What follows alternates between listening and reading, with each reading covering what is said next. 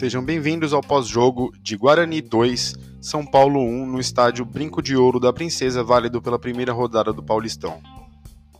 Bom, gente, eu assisti o jogo, aliás, assisti no YouTube, e o YouTube tem uma transmissão excelente. Uma hora que eu vi lá tinha mais de 300 mil pessoas, qualidade de imagem.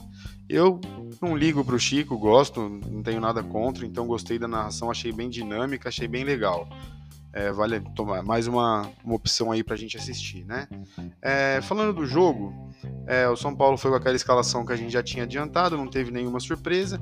Até os primeiros 20 minutos o jogo foi meio disputado, mas aí uma bola ali na área, uma bola fácil, uns 25 minutos, o Volpe deu uma rebatida. Eu senti que o São Paulo deu uma perdida de confiança, o Guarani viu que era possível, eles estavam fechados jogando no contra-ataque.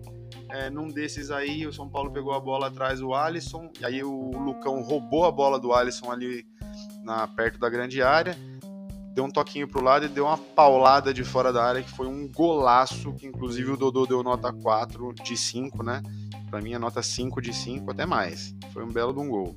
É, tem gente que diz que o Alisson estava adiantado, o Alisson falhou, tem gente que diz que o Volpe estava adiantado.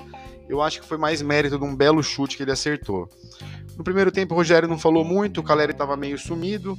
A jogada mais perigosa do São Paulo foi um, uma bola que passou perto da trave, mas o juiz já tinha dado falta do Nicão, foi uma cabeçada do Nicão.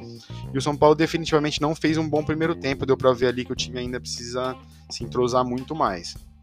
No intervalo, o Nicão citou o ritmo de jogo como problema, que é normal que eles falam na pré-temporada.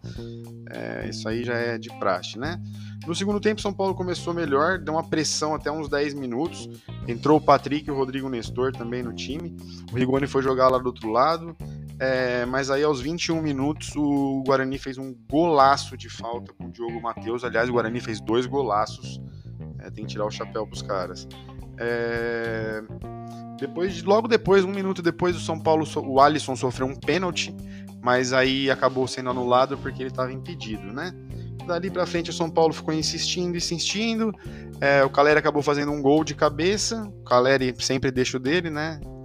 Tocar no Caleri que é gol, esse aí é matador.